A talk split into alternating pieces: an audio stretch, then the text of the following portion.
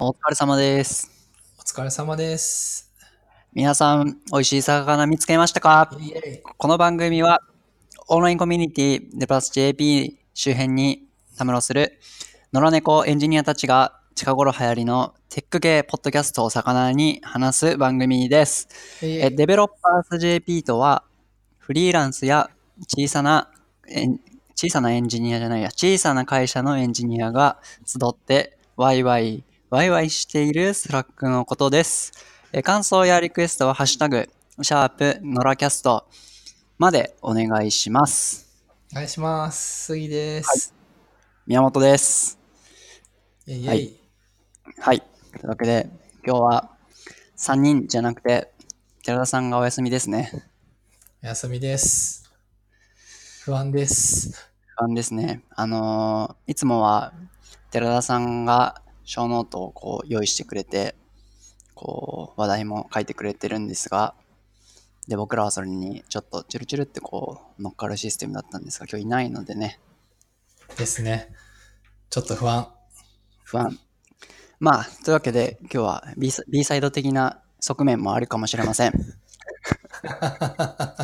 ていうエクスキューズを先に入れておくっていう。そう。はい。エクスキューズを入れておきます。なんか、じゃあ出囃子にお話をはい。なんかすることありますか？え、なんかすること？な、なんかってどういうことですか？こ今週は宮本さんはラジオをいっぱい聞いてるから、ちょあーっとラそれかジオ、ラジオ DJ っぽいトークなんですよね。忘れてた。ちょっと、急に恥ずかしくなってきちゃったな。あのーそ うなんですよ。あの、ちょっと、これどうします？今話しますか？うん、いや、魚で話していいと思いますけど。はい。うん。なんですよね。そうですね。はいあの、今週そうですね。なんか無駄にラジオを聞いてしまったので、ポッドキャストあんまり聞けてないんですけど、まあ、今週のちょっと新規調達から、まあ、やっていきますか。新しいポッドキャスト見つけたよっていうのを。はい。はい。えっと、まあ、今週っていうか、まあ、この2週間くらいで、うんえっと、ヤンキャン FM っはい。ていうのをなんか始まったっぽくって、これは女性のエンジニア2人、多分、うーんと20代中頃くらいなのかな。ちょっと若そうな雰囲気が会話の節々に感じる。なんか、き なんだ、ブクログって GMO ペパボがやってるサービスあるじゃないですか。わかります、はい。ブクログ？あれ、ブクログ。はい。なんか本をログれる。ああ、はいはいはいはい。なんかそれ、小学校くらいから使ってるとかって言ってたんで、ちょっと相当若いんじゃないかなって気がした。若い。確かに。そうそう。で、えっと、あともう一個が、これまだちょっとき残念、聞けてないです。すいません。そこまで言う金ラジオっていうのを、はい。金さん、あの、お仕事 AM うん。の金さん。で、二つ番組持ってるってことですか？うーん、なのかなちょっとまだ聞けてない。あ、でも、あれ、インフラワークショップ、インフラ勉強会から派生したのか？へえ。ゆうさん、インフラ勉強会のゆうさんとかねさん。ゆうかねさんですね。ってる。そうですね。人材のお仕事に携わる僕たち二人が人にフォーカスを当てていきます。新しい価値観を開拓するラジオです。道だけっぽいですね。なんか、価値観系 FM。価値観観系で。系ポッドキャスト。価値観系ポッドキャストで。はい。まあそんな感じです。ありがとうございます。はい。というわけで、いやー、ちょ、ちょっと、これむずくないですか？ちょっと緊張してきちゃった。やっぱり、え、でも、はい。うんうん。B サイド的なところもあるっていうエクスキュースを入れたから、あ、そっか。でも、このノリでちょっと難しい。あの、西田系 FM では、あの、ジョン・カピラのモノマネをしたんですけど、あの、ああ、ここで、ちょっとずっと練習をしてきたんですよ、僕は今日。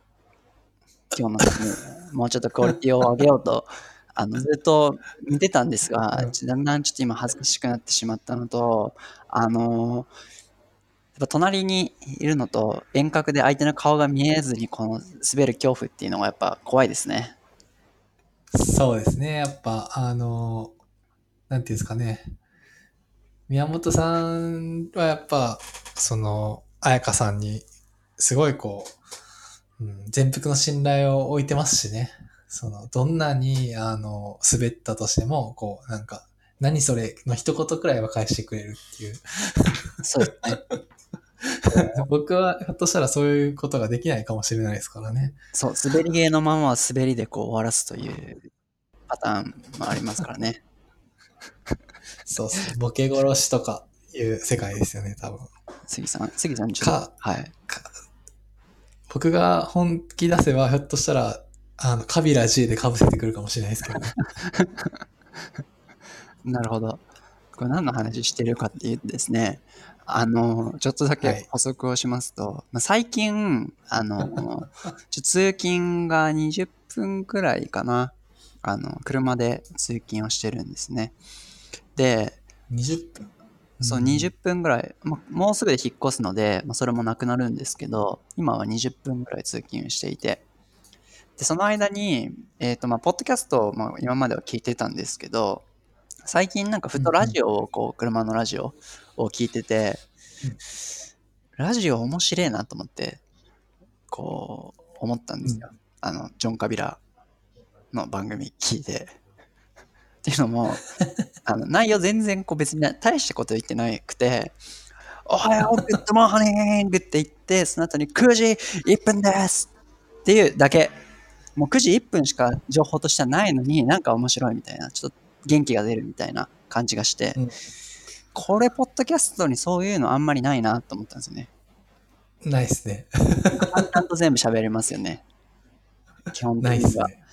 だから、内容はだから僕はポッドキャストの方があのまあコアコアというかなんていうんですかね別に万人に向けて喋ってないので僕に刺さるやつだけ聞けばいいしそれだからこそ面白いんですけど、まあ、元気もらえるポッドキャストは少ないですよね、いやー、僕は伊藤ポヨさんに毎回元気もらってますけどね。確かにそういう意味ではすごいな伊藤ポイトさん いやー、マジですごいよ。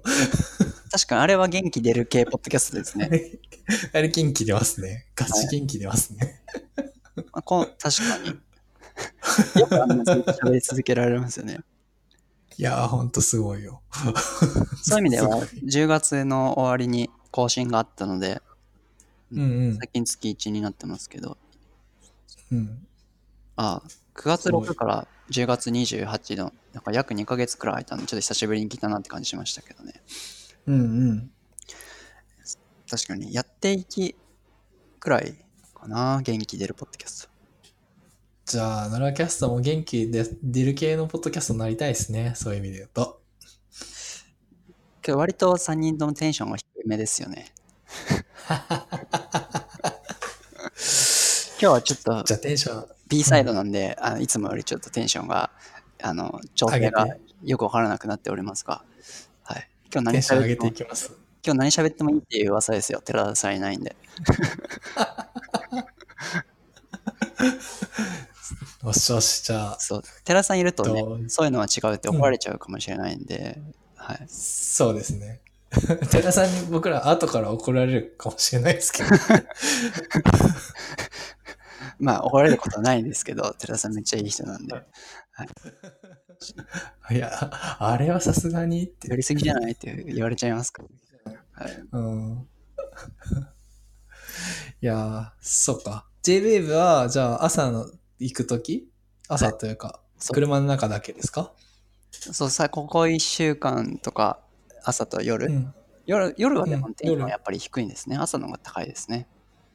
あー、うんそうなんだ。朝がジョン・カビラーさんで、ジョン・カビラだからだ夜ったのかもしれないけど、あれ金曜日、まあ確かに。はい、確かに。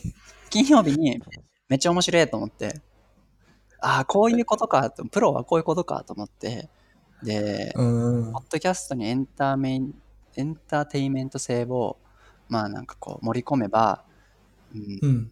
もっとポッドキャストも対抗できるのになっていうふうに思ったし、ちゃんとやっぱラジオはあの構成もしっかりしているし、なんかうん。すごいなって、改めてこう、ポッドキャストやった上で、こう聞き直すと、ちゃんとしてんなって思いましたね。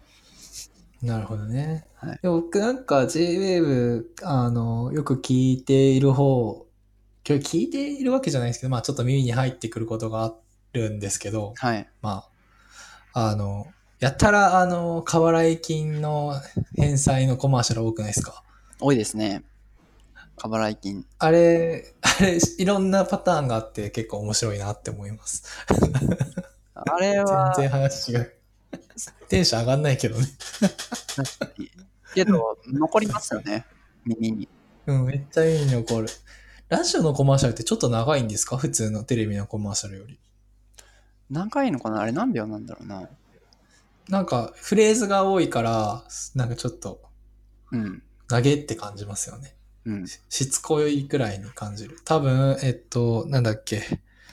あの、インディードとか今めっちゃ CM 多分テレビでやってると思うんですけど、うんうん。なんかインディードとか鳥箱とかの戦略って、なんかこれまでリクナビとか、はい。あの、とえっと、トラベルコとかなんかそういう、もう、ある程度その、頭の中をこう、なんていうんだ、ユーザーの、えーマインドシェアがあるサービスがはい。はい。常にあるじゃないですか。はいで、それを奪いに行くためにうん、テレビ CM っていうのが一番いいっていうので、うんうん。なんかもうひたすらサービス名を連呼するっていう形のはいはい CM をやはいってて、ホテル鳥箱、ホテル鳥箱ってずっと言ってるんですけど、うんそれテレビ CM ですか？テレビ CM です、テレビ CM です。あそれで言うと、花夢？花夢ってあるじゃないですか。あの、A チームがやってる。花夢？花夢って、A チームってがやってるゼクシーのさ、ゼクシーみたいなサービス。えー、え、それは？それの宣伝もめっちゃやってる気がします。J-Wave で。あれマジですか？はい。花夢から申し込むと安いよ、みたいな。はいはいはい。うん。花夢ってね、テレビでもやってるんでしょうけど。これなんか耳に残ってないな。なんでだろうな。花夢ですか？はい。あ、でも時間帯の問題かもしれないですね。なるほど。僕やっぱ、あの、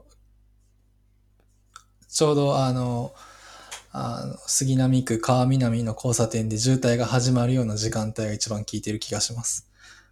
うんなるほど。朝と、朝と夜、だいたい夜ですね、僕。ゆ夕方夕方？うん。夕方かな？ピストン西澤の。ピストン西澤の時間ですか？ピストン西沢の時間ですね。これ聞いてる人全然置いてきぼりな可能性ありますよね。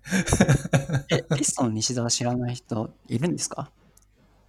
いや、ピストン西沢は知らない人多そうだけどな僕も知らなかったし、JWave 聞くまで。確かに。J-WAVE は、え、いつから聞いてますか？やっぱ東京引っ越してきてから、はい。まあ、 radiko？radiko かな？ radiko のか、 radiko からですね。 radiko 以降ですねう。ーん。で、それこそ最近ははい。結構 J-WAVE 聞くことがあって、なんでかっていうと、ポッドキャストばっかり聞いてても、はいなんか、ポッドキャスターとしては成長ないなと思っていて、うん。うん、やっぱり。それ宮本さんと同じですよね。いや、ラジオの方がやっぱ、その、構成とかしっかりしてるじゃないですか。うん。やっぱ盗むところは、ね、ラジオにあるなと 思ってますよ。確かに。じゃあ、ノラキャストは、ラジオの良さを、ポッドキャストに落とし込むっていうところをコンセプトに、うんちょっとやっていきましょうか。そうですね。ジングルとかも作って。そうですね。やっぱ、ノラキャスそういうト JP みたいな。の、あ、そういうやつですね。なるほど。そういうやつ。うん。81.3みたいなやつですよね。僕あれ好きなんですけど。そうそうそう。ちょっと、じゃあ次回までの宿題でちょっと作りましょう、それは。僕が、マジですか？はい、作っておきます。もうこれやばいだろみたいなやつを。宮本さんはあれでしたっけ？ヒカキンに憧れてるから、ボイスパーカッションができるんですよね。あ、もうできますよ。もう一時期練習しまくりました。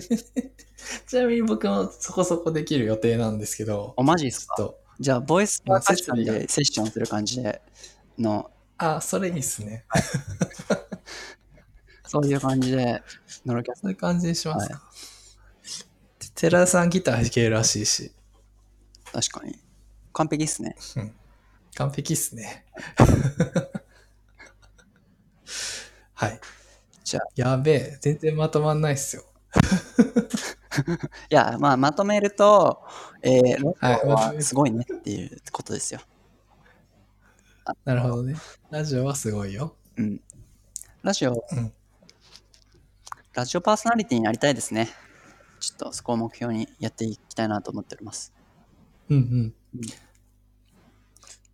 ラジオ、ラジオ、FM ラジオだけですよね。ああいうなんか、あの、へいみたいな感じで、こう、うん。みんな元気か？みたいな感じのラジオって。確かに。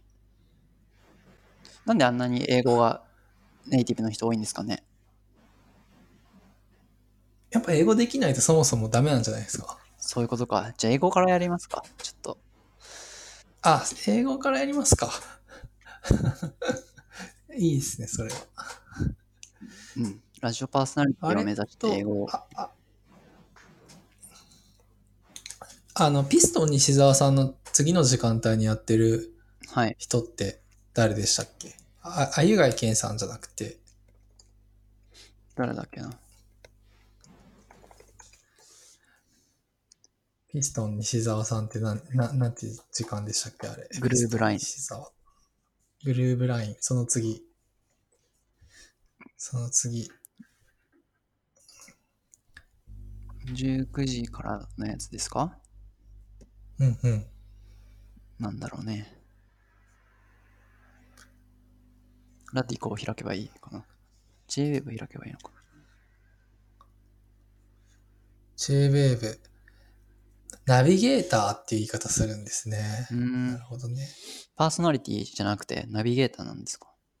パーソナリティ、ナビゲーター。なんか、って書いてあります。えー、パーソナリティって出た気がするけどな。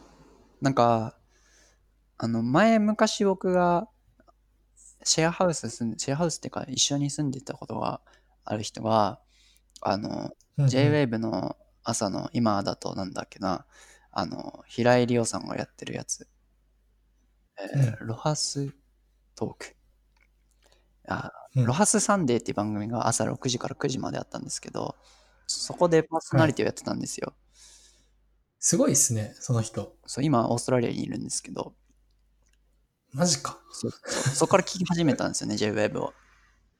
そう、でもなんか終わったから、終わっちゃったけど、聞いてるっていう感じなんですけど、その人はパーソナリティって言ってました。多分。ナビゲーターってうん言ってたのか。じゃあ、じゃあ、ピストン西澤さんは、そう言ってる感じ。うん。まあ、どっちでもいいかもしれないですね。うちもいいのかな？はい。ノラキャスト的には、えー、ナビゲーターですね、多分。ナビゲーションな感じだと思うんで。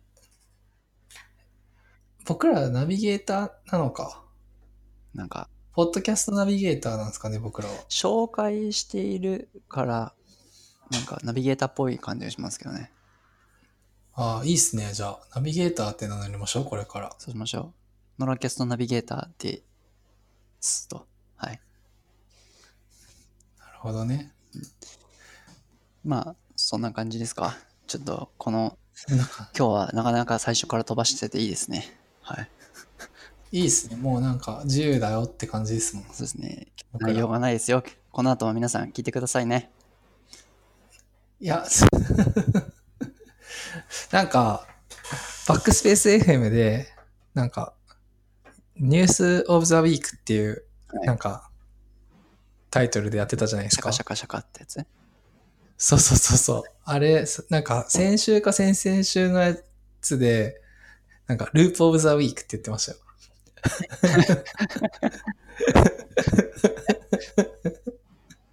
無限に話がループするから、そういうことっすか。ループオブザウィーク。ループオブザウィークって言ってました。うん。僕らも一回やりましたけどね。ポッドキャストオブザウィーク。そうですね一回で終。わっちゃった。まあ、短命な企画だったということで。そうですね。はい。じゃあ、ラジオの話は取り留めもないですが、そんなところですか、はいじゃあ、次からはちょっと技術的な話をしていきますか。と見せかけてかもしれないですけど、はい。なんか、今回、その、いいから聞いてほしいっていうのが、4回くらい連続で多分あって、そんな深い話をしていないうん。問題っていうのが、ドラキャストンでちょっとぶち上がっていて。で、今回僕もなんか、なんか、とにかく聞いてほしい、あの、番組が、番組というか、エピソード？回うん。があって、えっと、なんか、僕がその話するよりもとりあえず聞いてくれた方が早いじゃんっていうのがあって、なんか多分次くらいからそういう、とにかくこれ聞いてほしい回みたいなのを言うみたいな。のをやると、うんそうそう、うん。先週、みんなにメリットがあるんじゃない？バックスペースの、あの、ポッドキャストで、あ、バックスペースじゃないや、しがないラジオのポテト 4D さんのやつを、なんか、僕が言っても、いいから聞いてみたいな結局結論だったと思うんですよ。うん。うん。そう結構そういうの多いいし、いいから、なんかそう。で、いいから聞いてって言われて、はい。うん。僕聞きましたもん、それ。面白かったっす。です。あれは。うん。そうう。ん。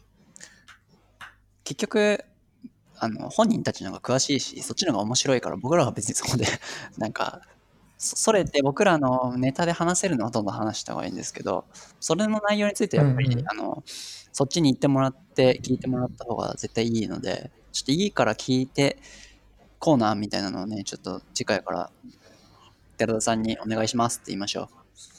そうですね。それやりましょっていう、はい。リクエストしましょう。プルリクエスト。う。で、今週のいいから聞いてたんですけど、はい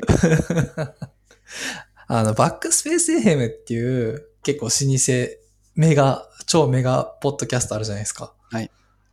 あれ多分、日本でも、まあ、トップ3に入るそうですね。レベルのポッドキャスト系ポッドキャスト。世界最大級、世界最大級、日本最大級のポッドキャストだと思うんですけど、それってなんか、あの、なんだ、普通の通常回と B サイドと、あとなんか G サイドとか、なんか D サイド、ん ?Z サイドとか、なんかいっぱいあるんですけど、えっ、と、それの G サイド、うんえー多分ガールズの、ガールからの G なんですけど、それの009、G サイドの第9回、うん。松沢亜美さんと語るシリコンバレーで感じた矛盾と発見っていうので、ゆかさんと、えっと、松沢亜美さんと、あと、聖子さんっていう3人の女子ばっかりで話している、まあ、あの、回なんですよね。うんうん。で、まあ、まあ普通に G サイドなんかこれまでも、なんだ、ネットフリックスのこの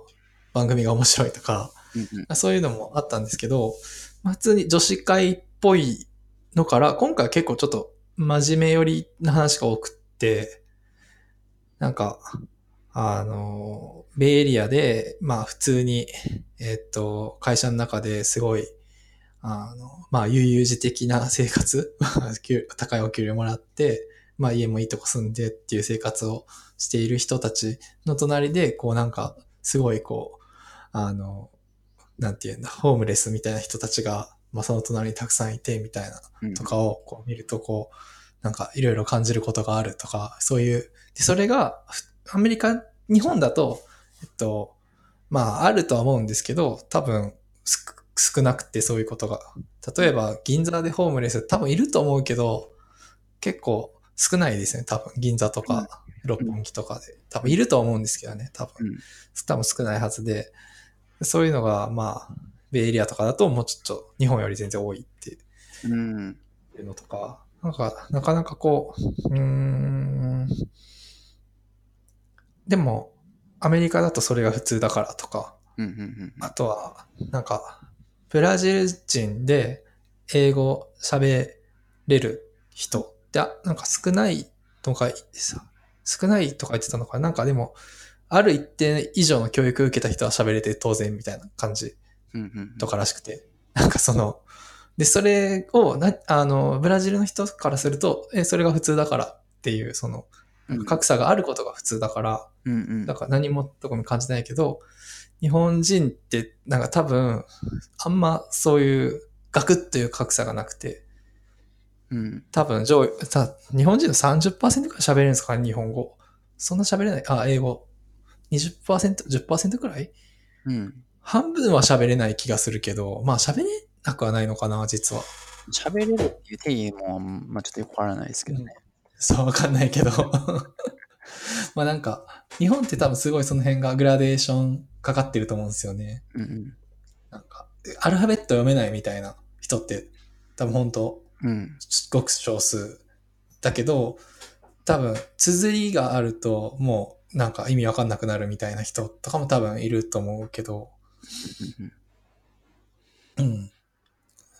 まあ、ドックが、まあ、中学校1年生で習う英単語が読めない人も、まあ、多分いるとは思うんですけど、結構少ないと思うんですよね。大体、ドッグとかキャットくらいを書けるし読めると思うんですよね。うん。確かに。な、うん。そのグラデーションが日本はやっぱ高めのレンジで一定に保たれてるけど、まうんあアメリカではそうじゃないみたいな。とか、なんか、そういう国民性の話とかもしてて面白かったですね。うん。えーなんか日本も、とはいえ、えーっと、まあ、住んでた場所とか、そういうのにようん。っては、全然そういう人たちが集まっている場所もあるっちゃあるじゃないですか。そうですね。あ全然そういう人たちっていうと、えっと、ホームレスとかまで行くレベル？あ要は、ホームレスとか、あと、生活保護を受けていて、まあ、実際お金が外から見ると普通にありそうなんだけれども、なないような人っていうのが、まあ、普通にたくさんいるので、増えてきてはいると思いますしね。そで、やっぱりなんかス、うんスラムっていう言い方はちょっとおかしいし、まあそういうわけではないんですけど、日本にもそういう場所っていうのは何個かあ、何個かっていうか普通にこの辺もちょっとあったりするので、なんか、うんうん見せなくするのが上手ですね。日本。なんていうんですかね。だから、少ないのかもしれないけど、いや、えっと、えっと、多分、その、東京の、えっと、ビジネス街のど真ん中には多分いないっていう話を知っているんじゃないかな。ああ、そういうことか。うん。っていうのと、か本当にその彼女たち、うんここで話してる3人って多分、あの、と東京にいるときは見えなかったのかもしれないですね。うん。うん。まあ僕なんかはもう全然、うん、まあ大阪のなんか出身だし、うん。まあそういう、なんだろうな、もう、おうみたいなところは全然 わかるけど、うん。なんか、なんだろうな、まあ難しいですね。まあもちろんその日本にないとは言い切らないですけどね。まあそういうところ、うん。うん、なんじゃないかな。感じない、まあ、感じないですもんね。感じないことが多いですもんね。うん。東京。まあだからそれが日本が上手っていうよりは、やっぱりそのアメリカとかよりは、その、なんだろうな、ダイレクトじゃないというか、ダイレクトって言うと変だけど。あまあ、わかりやすいですよね。問題がアメリカとか。そうそうそうそうそうそう。その、うん。さっきのスラムとかもなんか普通にあるよね、みたいな感じだったりとかするので。うんまあ、日本は多分、まあスラムっていう言い方はちょっとあれかもしれないけど、まあ多分それに近いところは多分あって、うん。だけどそれを見えなくしようとしている感はじゃ確かにある。ゆでがえる、うんゆでがえるシステムですよ、日本は基本的に。そうそうそうそうそうそう。はい。ああ、まあ、なんかそういう話と、あと、確かちょっとそのフェミニズム的な話とかもまあしてたかな。うんうん確か。うん。なるほど。やっぱ、面白いですね。うん。面白いっていうか、そういうやっ話が。ぱその、うんまあ、とはいえね、その、まあ、なんて言うんだろうな。そういう会社ってダイバーシティが大事ですみたいなことを言っているじゃないですか。うん。その今、がっつり稼いでる、うんねベイエリアの企業とかって。うん。ダイバーシティとはって感じですよね。まあそういう意味ではね。確かに国籍とか、え人種とかはダイバーシティに富んでるかもしれないけれど。うん。うん。難しいですよね。ダイバーシティっていう、僕が好きなやつなんですけど、ダイバーシティって言ってる人が、なんかもう、それ、ダイバーシティ許してないじゃんみたいな、ダイバーシティ強制。そうそうそうそうそうそう。いや、でも非常に矛盾払いますよねこれは。そう、しょうがないんですけど、しょうがない。それがそれが、そこで、そういうふうにやっていくしかないっていうのも分かりつつ、そうそうそうそう。うん、まあ、しょうがないね。あとなんか、これ全然関係ない僕の最近のなんかスタンスの話なんですけど、はいなんか僕結構、なんかそれは人によるし、なんかその矛盾もあるけど、それがそういうもんじゃん。別に、まああって叱るべきじゃん。うんあだからあなたが勝手に自分の好きな選択肢を取ればいいんだよ。みたいな風にうん、ずっと思ってたんですけど、うん最近結構もうちょっと押し付けがましく生きようと思ってて、うんうん。うんいや、こうあるべきって思ったことをちゃんと人に伝えるみたいなことを大事にしていきたいなと。ああ、それはでも、本当に伝えることは大事なんですけど、うんそうそう。押し付けがましくっていうとちょっと言い方悪いけど。強制してはいけないけど、伝えないといけないという、うんここが分かれてない人は多い、あ一緒になってる人は多いですよね。相手がその、うん自分と関係ないからって言って全く言わないと言って、どうしても自分の方向に合わせたいっていう、どっちかが多いけど、伝えるだけちゃんと伝えて、別に変わらなくていいっていう状態が意外と大事という。うん。そうそうそうそう。うん。となって。そんなような話なんですね、この G サイドのきっかけが。うん、G サイドは、うん、G サイドは本当にその、なんだろうな、他にもその、日本人が、えっと、ベイエリアに行ったら、例えばなんか、忘年会みたいな余興があった時に、なんか、日本人って結構、そのちっちゃい頃から、はい。なんかお遊戯とかやらされるじゃないですか。はいなんか、体育祭でなんか組体操やったりとか、はい。まあ最近組体操ダメらしいけど、そういうのやったりとか、でそういうのが日本人は割とすぐできる。無茶ぶりに対応しやすいってことですか無茶ぶりというか、その AKB 踊りましょうって言った時にみんなで合わせて踊るのとかが、まあなんとなくできる。はいはいはいはい。けど、なんか、あの、その海外のもうすごい一流エンジニアみたいな人は全くそういうことができないみたいな。へえ。周りはに合わせるということを学んできてないからとか言ってたけど、そうなのか。まあ教育方針の違いなのかも、それはとか言ってて、まあそれも、まあどうどうなのかわかんないけど、なるほどとか、ちょっと面白いなと思って。確かに。あれって、うん。あれもできちゃうからな。確かに。そう、僕もできちゃうんですよね。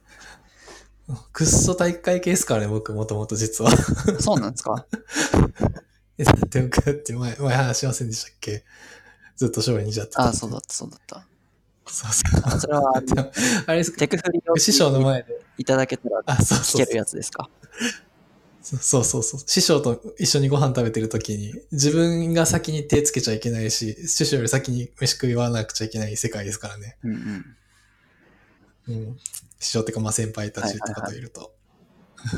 だから、本当、まあ、人にはそういうことも一切強制しませんけど、やる気になればできる。それ、なんか意外とその経験がどう良かったのかわからないけど、なんか良かった気持ちもしません？意味わかります？いや僕が、僕も高校野球やってて、なんかこう、はいはい。理不尽な、お前帰れって言われるわけですよ。やる気ない帰れみたいな。いや、明らかにやる気はあるから頑張っているし、エラーなんて、エラーなんてしちゃうから練習してるわけだし、なのにエラーしてなんかやる気ないなら、いや、やる、よくわからないよね、みたいな。エラーしたらもっと練習しないといけないですよ、みたいなこと思ってたんですけど、うんそこでやる気がないから帰るってどういうことだよ、みたいな、そういう理不尽なことを、まあ、なんていうんですかね、体力ない人にもっとやる、頑張って走れ、みたいな。うん。っていううのをんうんまあ、その時は明らかにおかしいなと思うし、今でもおかしいとは思うんですけど、まあ、こうしてうんになっているということとか、そこで、やっぱ良くなかったなって思ったこととか、それ自分はやらないでこうみたいな、っていうのはなんかすごい良かったですよね。それ完全に、でも、いわゆる生存者バイアスってやつで。そうそうそうそう。完全に生存者バイアス。それは、そうそう。うん。いや、本当そうですよ。僕は、僕もまあ本当にそんなこと言い始めたらキリがないですけど。うん。もう、なんだろう。もう永遠と喋り続けられますけど、多分そのエピソードを上げ始めると。まあでも、まあ、どっかでそういう良かったなと思っちゃってるところがあって、うん。でも、それを否定しないと、うんそれを unlearning していかないと、僕は多分、普通の社会人としてマネジメントとかするの無理だなって思ってるので確、かに。うん。うん。うんあ、まあでも、逆にその、超体育会系ノリで、うん若い頃にぶつかって失敗したこととかいっぱいあるので、まあだからそこから学んでるんですけど、実は。うん。なるほど。うん。うん、いやー 面白いですよね、体育会系。こういう人たちがね、やっちゃうと良くないんですよね。面白いで、とどめとけばいいんですけど、そうですねな。くなっちゃうのはもったいないと思いません、生存できる人たちだけでやるんだったら。うーん、でもなどうですかね。だって、うん、なんかもっといいやり方があるんだなっていうのをすごい感じるんですよね。で今でもあの大学生の時に、えーお酒もう飲めないですみたいな、こう、うん。飲める飲めないじゃなくて飲めって言われたんですよ。あ あるね。飲める飲めないとか、お前の意思は関係ないんで飲めみたいな。誰得だよみたいなんですけど。やしみたいな。うんこれが、ねまあ次の日、本当意味わからなかったみたいなこと言いながら話す時間は、まあ、嫌いじゃなかったですよね。だいぶ、だだいぶ、だいぶ生存者バイアスですね。それ本当に。そうなんですよ。うん。ちょっとマイクが遠いかもあ、。マジですか？あ、ずれちゃった今。うんこれどうですか？うん。うん、大丈夫です。はい大丈夫です。なるほど。なるほどね。いや、何の話してましたっけ？いやいや、そのなんか日本人特有のみたいなはい話から、あこバックスペそっちに入ってたんですけなるど。うんうん。で、あとその、聖子さんって人が、はいあの、ゆかさんの幼馴染らしくて、えー、日で、本で、しかも同じ、同じ会社で今働いてる、ピンタレストで。えー、やばくないですか？どんなに狭い世界なんだとか思うんですけど。幼馴染すげえなどれぐらいの幼馴染なんですか？わかんない、そこまでは。うん。小学校でもずっとお友達。うん。だから、宮本さんと僕が幼馴染みたいな感じですよね。だから、ノリ的には。うん実は、みたいな。うん。幼馴染違うか。ちょっとわからないな。高校だったらまあ今ちょっとわかんないですね。あ、います？高校の同級生で同じ仕事してる人。うーん、いないか。なんか僕の高校の、僕のクラスだけなんかバグってる人が多いですね。バグっていると言うと？なんか、き起業したりとか、あのーブロガーやってたりとか、えー、なんか 歌手やってたりとか、メジャーデビューしてたりとか。僕のクラスだけえー、すごい。おかしい。他は、あの、公務員ばっかり。公立高校の真面目な、中流くらいな、中、偏差値で言うと50ちょっとぐらいな高校だったんですけど、うん。みんな公務員とかになってますね。他の人たちは。で、一部、なんか、うん例外が僕含めて、僕のクラスだけいるっていう。うーん。っていう意味では、うん今、高校の友達と普通にそういうビジネスとか企業とか資金調達の話できるっていうのはちょっと面白いなと思いますけどね。うーん、すごいですね。はい。あ、でも、と、多分東京都内の、なんだ、高校とかだともっといるんだろうな、そういうのきっと。確かに。高校はそうですね。あ、高校、東東京はそうですね。うん。うんなるほど。まあ。で、で、で、うんあれです。ヤンキャン FM です。お新しくうん。見つけたやつ。そう。今日はもう僕、女性ポッドキャスターの話しかしないっていうね。はい。ヤンキャン FM も両方パーソナリティの方、メインのパーソナリティの方二人とも女性で、うんうんなんか、これはいい流れだなと思っていて、個人的には。はいはい。であと、あと思ったのは、次、ノラキャスト女性呼びたいです。ゲスト。いいですね。うん。これもう、彩香さんしかいないですかね。別、あやかさん。あやかさんやばいですか？あやかさん全然エンジニアじゃないし、みたいなとこありますけど。なんで、じゃあ、あやかさんっていうのは私の妻ですね。はい。確かに。まあ、ちょっと、ちょっと。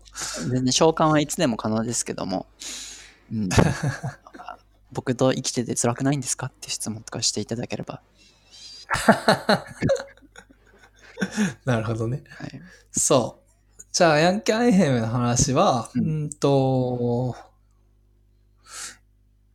なんか、ツイッターでそこそこバズってて、うんうん。そこそこ？僕の周りだけなのかな？なんかみんな結構ハッシュタグでつぶやいてて、えー。すげえと思って、うんうん。なんか僕らも10回やったかな、うん ?10 回、12回やったけど、えっと、僕らよりも多分ハッシュタグのつぶやきが多いんじゃないかなと思って、うん。うん、なるほど、みたいな。うんえー、すごいですね。確かに。うん。結構みんな聞いてて。まあ、あれですよ。あの、ポッドキャストは、あの、もう聞かれてほしいっていうのももちろんあるとは思うんですけど、これ話すことは結構、あの、大事だっていうところですよ。うん まあまあ。ちょっと、じゃあもうちょっと聞きます。え？というと？え、これは、あのですね、あのもちろん、さっきのあのラジオのエンタエンターテインメント性の話と、まあ、ちょっと相反する話にはなってしまうんですけども、あのポッドキャストということで、まあ、聞いてくれて、なんかまあ価値観が合う人とか、えー聞いてくれた人のためになってたとか、なんかそういうこともいろいろあるとは思うんですけど、ここで話すことによって、えっ、と、まあ、思考の、思考の整理とままではいかないんですけど、なんか、うん。あ、僕らに一番気づきがあるということですよね。なんていうんですか、なるほど。新しいポッドキャスト知れたりとか、で、それがこう漏れているっていう意味では、僕らが楽しいっていうのが多分結構大事だと思います。うん。まあ、でその時に、えっ、と、聞かれるってことは、もうやっぱり、それはそれで大事なので、そこはちょっと悔しいですね。うん、あの、ちょっともう大変申し訳ないんですけども、僕がやっぱりちゃんちゃんとできてないですね。いろいろやりたいことはあるんですけども。うん。そうなんだ。いや、もう僕はまあ悔しい、悔しい。まあでもその、うんまあいい感じでリーチしてんだなと思って見てたんですけど。そう。で、えっと、まあなんか。結構、つぶやいてる人は結構、その、なんか Ruby 界隈の人っぽくってなんか僕と近からず遠からずみたいな人が聞いてるような気がしていて。なんでかなと思ったら、お二人とも Ruby ストっぽくて、えなるほどってー、感じっすね。うんうんなるほど。で、まあ、女性絡みでいくと、 Rails Girls っていううんイベントご存知ですか？女性だけがいる Rails のイベントですかね。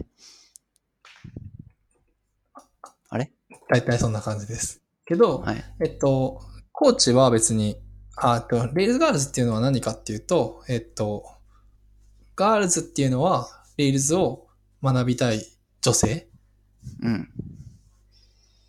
もしくは、女性同伴の男性も参加できるんですけど、ガールあ、ズ側で。ですね。はい。うん。あと、コーチがいて、コーチは、えっと、男性でも別に良い。うんうん。はいはい。で、このイベントはなんか組織化されていて、えー、えっと、日本が発祥ではなくて、えっと、どこだったかな？なんか、なんか北欧の方だった気がするけど、まあ、それで、えっと、日本にもやってきて、もう全世界に広まってってるっていう感じで、まあ、そもそも女性エンジニア少ない問題があるじゃないですか。でそれに対して、まあ、あのまあ、少なくとも Rails コミュニティは、えーと開いてるわけですよ。女性に対して。っていうのを、うんこう、やっていくっていう、まあ、Rails コミュニティじゃないか。その、まあ、そもそもソフトエンジニアのみんなは多分開いてるっていう前提のもと多分こういうイベントをやっていって、で女性をもっと、まあ、うん、増やすというか、まあそういう感じのえイベントです。うん。増やすなのか、ちょっと目的は僕もオーガナイザーでもないからあれだな。えっと、多くの女性がプログラミングに親しみ、アイデアを形にできる技術を身につける、手助けをするコミュニティ。過去に10回ぐらい開かれてますね。10回、もっとじゃないかな。あ、これは違うのかな第10回、10回目の Rails ガールズ、あ、東京だ。東京だけでした。そうですね。だ東京だけだとそうかもしれない。Rails ガール実際、なんか、その、チュートリアルみたいなのがあって、僕はこれ一応なんか全部ちらっと見たんですけど、まあ、ちゃんとまとまってわかりやすい感じになっていて、いいんじゃないかなと思いました。ただ、えっと、原則、ん？原則だったと思うけど、えっと、その、ガールズとしては1回しか参加できないっていう、そうなんですか？うん。どういうことですか ?2 回目以降は？え、な2回目以降は、コーチとしては参加できるらしい。ああ、そういうこと。なるほど。うんじゃあ本当に、えっ、と、初心者の人だけじゃないですね？うん。受ける側。初心者、あ、えっと、コーチですよ。コーチだから教えなきゃいけない。受ける側は基本的には、えっ、と、わりかし初心者面な人が多いってことですか？多いはず、多いはずです。うん。まあでも、全然、だからそれこそ、なんか、環境構築とかはうん、もう一緒にやったりとか。なるほど、なるほど。うん。本当コピーペーストから教えるとかそういうレベルなんで、うんうんなんか、コーチはそんなに気を張って参加しなくても大丈夫ですみたいなことはよく聞けますけど、うんうんうんなんか、ヤンキャン FM 曰く、なんか最近もうコーチの枠が抽選で埋まってしまうほどコーチも人気になってるらしいです。うん。あれやりたいですけどね。うん？子供を抱っこしてでも学べる、うん。なんか、何か。Rails。アレクサ、 rails new してって言って。そうそうそうそう。レイルズ・なるほど。チルドレン。レールズチルドね。やばい感じするな。まあ、そう。まあ、とりあえず、その、ガールズ、まあ、女性？女性、女性、そう。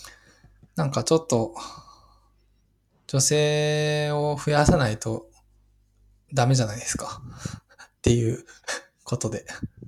増やさないとダメなんですか？いや、なんかさっきの、えっと、押し付けがましいくらいの理論でいくとダメじゃないですか、くらいの。はいはいはいはいはいはい。まあ、えっと、世の中に、まあ男性と女性多分半々くらいの数でいる。まあ女性以外もいるんですけど、男性女性以外もそれで言うと。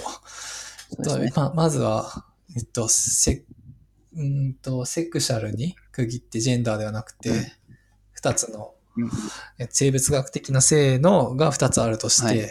でその二つをのパ分けたときに、まあ、明らかに男性側に寄ってるものを女性側にも、えっと、戻していかなくちゃいけないという意味では、えっと、まあ、男女半々でいた方がいいだろうという話です。うん。うんなるほど。うん。なんか、逆の職業もあるじゃないですか？女性のが多いっていう職業。はい。例えばなんだろうな、保育士とか、看護師とか。はい。それも男性が増えた方がいいってことなんですかね？うーん、もち、えっと、究極的には、なんか、とはいえ、なんか、えっと、じゃあ、えっと、お医者さんが全員男で、はいえっと、看護師さんが全員女だとします。はいで、その病院の中で意思決定の事項があったときに、うんえっと、看護師さんの意見がないがしろにされてないのであれば別に、まあ、そういうのもありなのかなっていう気はしますけど。あー全くゼロは僕はないと思うんですけど、うん。えなり医者になりたいって言ってるのになれてない状態っていうのは絶対に良くないし、それはぜ絶対いるだろうと思っているんですけど、それが半々ってことはうん半々になりたい人がいるっていう想定だし、半々でこう、それの女性が意思があった方がいいっていう人が半々でいるみたいな需要と供給的なバランスでいくと、っていう状況なわけですよね。うんうん。でも、それでいくと、えっ、と、まあ、確かに、えっ、と、なることはどちらでもできるんですけど、うーんと、バランス的に言って3、あ3、7くらいで医者、男性の方が多いよね、みたいな。うんで、3年が女性だねっていうのは、それで別にいいんじゃないかなっていうふうに個人的には思ってはいて、ただ、前、うんこれはこの番組で話したのかわからないけど、あの、なんだっけ、女性だと点数下がるみたいな医者のじ試験で？なんだっけ。ああ、はいはいはい、はい。ああいうのはまあ良くないですね。えなんだっけ。うん。うん、えっと、まあ、それはまあ、単純な女性差別なのでダメだと思いますが、えっと、37くらいでいいかどうか問題としては、別に37くらいで、えっと、バランスが取れてればいいと思うんですけど、えっと、例えばじゃあ、世界のそのトップ企業のトップが何パーセントかとか、うん考えたときに37で済まないですよね。うん。世界の首相、なんていう元首、国家元首が何割が女性で何割が男性ってなった時に37じゃ済まないですよね。すまないね。その割合が。うん。それは、何かやっぱり、そこに、えー、37である、じゃなくて、まあ、1級なのか、それ以下なのかみたいな風に持っていくる、見えざる何かの力があるっていうことですか？その、ほなんですかね。こう気づかないうちに出している差別、差別じゃないの、なんて言うんだろうな。機会を奪ったりとか、もしそもそも女性に対して最適化されてない世界なのであれば、男性の方がそういう職に就きやすいみたいな、見えざる何かがありそうですよね。うん。うんまあ、過去ではそ、まあ、実際に見えてる何かがあって、それがあるからもちろんそうなってきているし、それが今でも残っているっていうのはもちろんあるだろうから、あれですけど。なるほど。まあそういう意味では、じゃあ、まあ過去、うん女性よりも男性の方が、まあ、いろんな機会が多かったっていうのをなくしているっていうところを調整する意味では、女性を優優遇って言い方はちょっとおかしいですけど、機会を意識的に開くべきっていうのがあるかもしれないですね。それね、えっと、それは、えっと、そう、ちょっと、その、割を食わさなくちゃいけないっていうことなんですよ。男性側に対しては。確かに。で、それを男性が文句言うのは、確かに一理あります。うん。うん。えっと、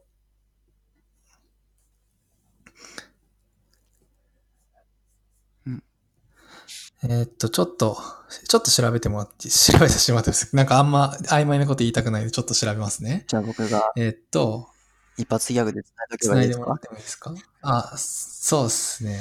あの、えっと、ちょっとリスナーさんの間をつなぐと、最近僕はですね、一発ギャグ開発にハマっていまして、えー昨日も一個作ったんですけども、やっぱりそれはですね、あの、左の脇から、えー内臓を通して右からビームを打つっていう、そういう一発ギャグをですね、まあ、これ音声で伝えてもこれ伝わるのかっていうところはあるんですが、えーそういう一発芸をですね、あの、開発しましたので、もし僕に会った際は、あ、それお願いって言ってばやるので、あの、お気軽に、あの、一発ギャグをという無茶ぶりをしてもらえばですね、僕はいつでもやると思いますので、これを聞きの皆様はラッキーですね。それが見れます。はい。という感じで、時間はいかがですか？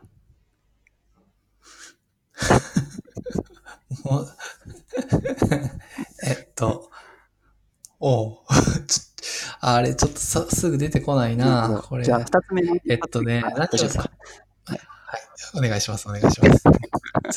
大丈夫かこの番組。えーっとですね。いや、えっと、まあ、き切るんで大丈夫です。あ、最悪切られちゃうんですね。よかった。よかったですね。はい。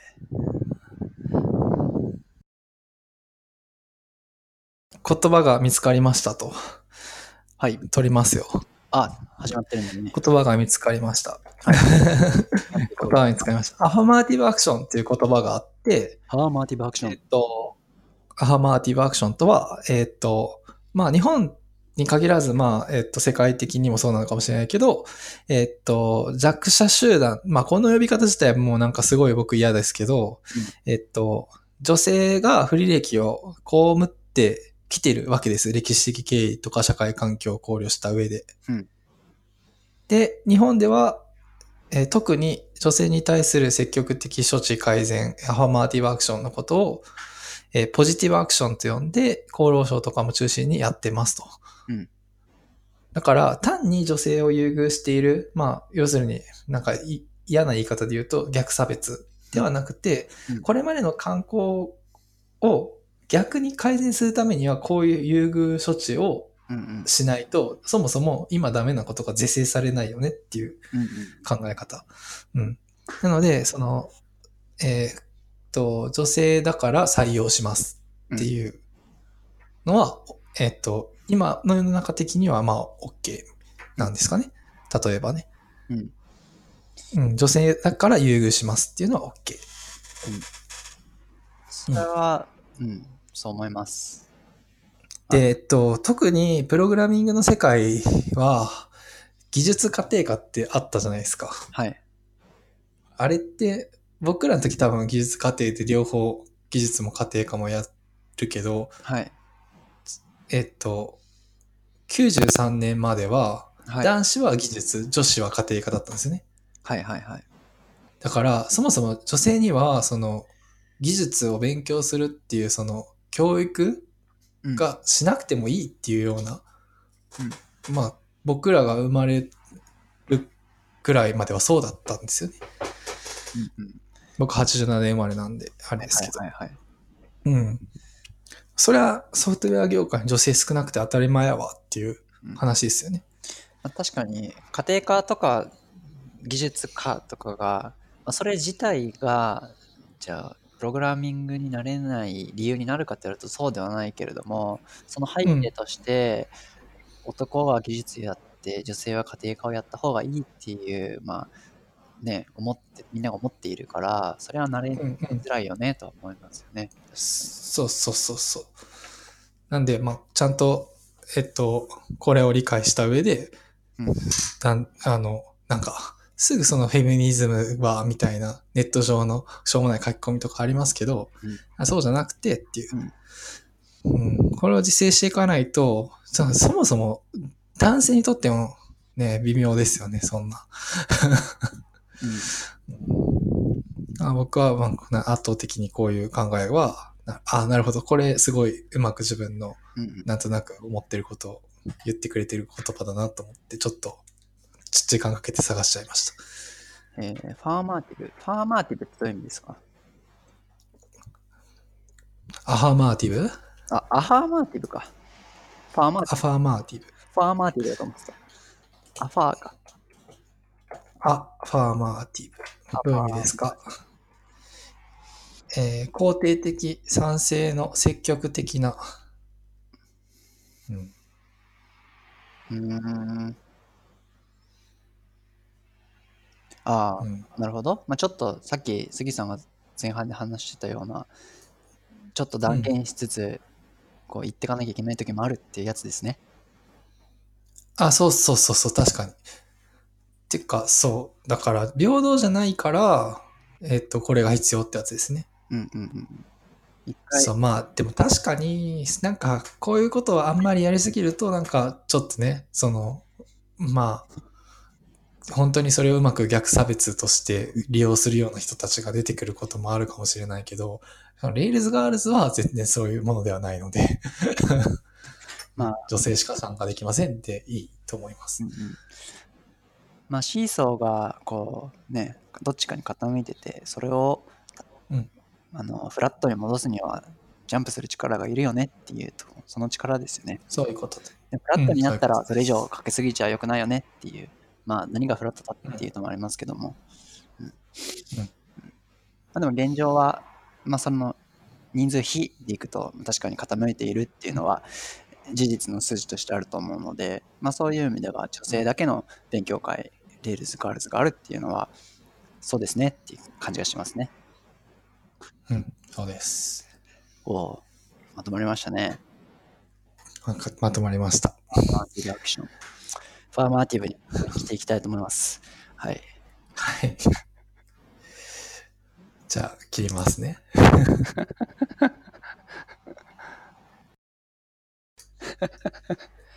ピストン西澤、ピストン西澤 Z グルーでしたっけ？Z じゃないなんだっけ、はい。あるあるネタみたいなのを募集して、なんはかいはいはい。言うんですよね。なんかやっていくんですよね。なんか。この間、不覚にも笑ってしまったのは、なんか、あの、カップルがなんか、バカップルの話をひたすら、巷で見かけたバカップルみたいな話が、ちょっはいはいはいと、当初でこう募集してて、はいはいさすがにちょっと面白くて笑ってしまいましたね。あ当初当初やりたいですよね当初うん でもあんなラジオみたいにガツガツ来ますかねいやー来いよって感じですけどね さっきヤンキャン FM のあの、ハッシュタグの利用率にちょっと嫉妬してるくらいだからちょっと厳しい。いやハッシュタグは難しくても当初なら来るんじゃないですかね、うん、ちょっとわからないなるほど。じゃちょっと住所うちが公開するんでちょっと当初やってみますか でも、そう、最近、え、ラジオはもうツイッターですか？あれ。ハッシュタグって言ってますけどね。うん。ですよね。言ってますよね。うん。うん。で、ちょっと、何の話次するかっていうと、はい。えっ、と、スティールレンダリング。はいはい。の、えー第、えー第何回？えっ、と、8回、エピソード8、はい8です。プロジェクトマネジメントの話で、えっ、と、スティールレンダリングは、えっ、と、ゆかさん、うん。あの、バックスペース FM で皆さんご存知のゆかさんと、はい。えっ、と、ゆかさんの旦那さんのたけしさんうん。がやってる、えーサンフランシスコ在住の夫婦がいろんなことを話し合うポッドキャストですと。ね。うん。で、えっ、と、今回はそのプロジェクトマネジメントで、ゆかさんが、えっ、と、スクラムの話をしてて、うんすげえ面白いなと思っていて、でゆかさんはエンジニアではないんですよね。うん。えっと、プロダクトマネージャー的な感じ？うん。だから、いわゆる、えっと、マーケとかやったりとか、なんか施策考えたりとか、コミュニティマネージャーとかやったりとか、まあ多分そういう、まあうん、えっと、コード書く仕事。ではないし仕事の人が、えっと、スクラムマスターっていうのをやったって言ってて、うん。なんか、結構日本だけじゃないと思うけど、スクラムマスターって割とエンジニアの、なんか、マネージャー的な感じの人がやることが多い気がしていて、はい。まあ、もちろん、多分、そういう決まりはない気もするんですけど、技術的な問題とかも解決していた、技術的な負債が溜まってた時に、どういうふうに対処していくかとかいうのも、えっと、確かスクラムマスターの責務の範囲内だったりするんで、あんまエンジニアの人がやることの方が多いイメージだったんですけど、うんそうですねうん。うん。